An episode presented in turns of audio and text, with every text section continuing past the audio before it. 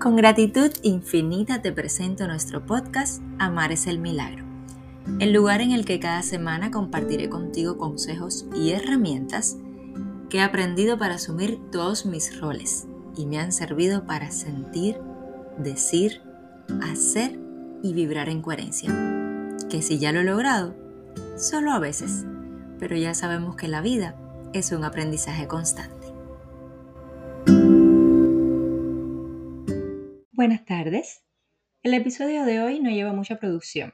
Yo no quiero pensar mucho lo que tengo para decir, porque últimamente me está pasando que cuando voy a hablar de algo, siento que ya otra gente lo ha dicho y que por eso no es importante y que si entonces no es cortico y que si no es largo y en fin.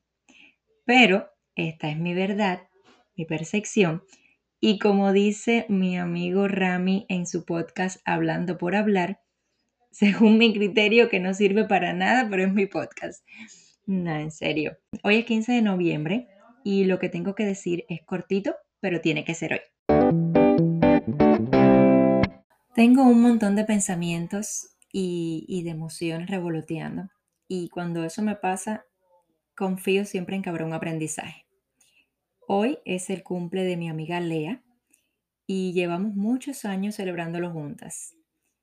Eh, ahora recuerdo una cosa muy graciosa. En diciembre del año pasado estaba yo eh, cocinando, preparando la cena de Navidad y miro al frente y había una sola persona en mi casa y delante de mi vista y era ella. Y yo le he dicho, Lea, estamos en otra ciudad, en otro país, otra vida y la persona que el universo me tiene delante eres tú.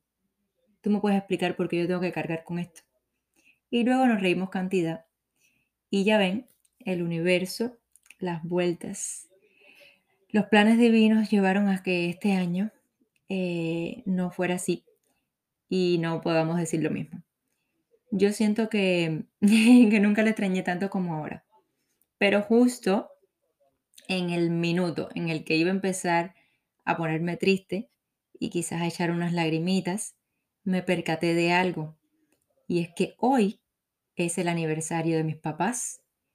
El último que yo había celebrado con ellos fue en 2016, pero este año la vida, el universo, nos trajo hasta aquí para poder acompañarlos en su aniversario número 40.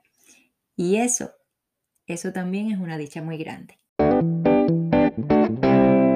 Para no decirles que hoy mi hermana eh, Yania y yo pudimos ir y apoyar a la maestra de Lucas y pude estar en el primer almuerzo de mi hijo de acción de gracias y fue muy emocionante y muy bonito participar. Para no contarles que mi amiga Leinis de la vocacional viajó desde otra ciudad y, estoy apurada grabando porque está a puntitos de llegar y además mi suegra, en lugar de gastar dinero en un mercado, ha hecho una panetela en casa que aquello no tiene nombre. Entonces sí, así es la vida y así me funciona a mí. Enfocarme más en agradecer por lo que tengo que por lo que me falta. La gratitud es el sentimiento que más humildad encierra y más amor expande.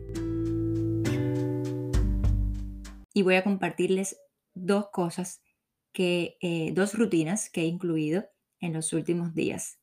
La primera es que cuando suena la alarma, o sea, la detengo y suelto el celular. No me quedo enganchada ahí como antes. Y lo que hago es agradecer.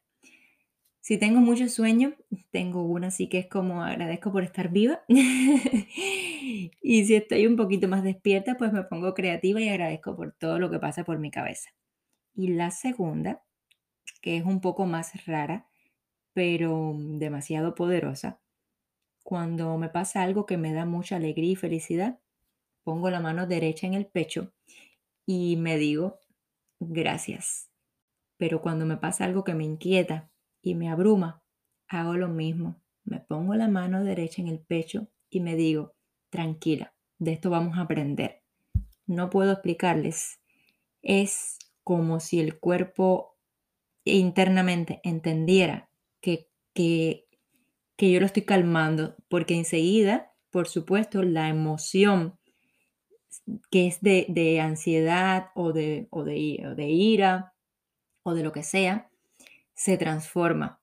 No sé si es que, no, lo sé, no lo sé, realmente eso lo aprendí y lo estoy poniendo en práctica y me resulta súper, súper útil, súper bueno y por eso lo quería compartir. Bueno, les dije que hoy era rápido.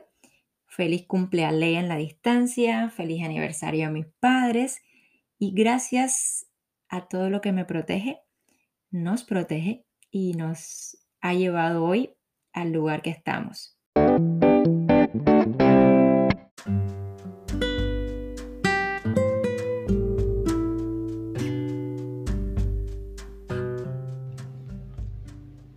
Dicen que durante el viaje hay gozo eterno y en la meta felicidad fugaz. Y yo realmente quiero disfrutarme cada uno de los pasitos que estamos dando. No quiero que se me pase la vida esperando un suceso externo, una persona, un trabajo, una situación ideal, cualquier cosa a la que atribuirle la responsabilidad de hacerme feliz. Aquí cada día cuenta. Un abrazo.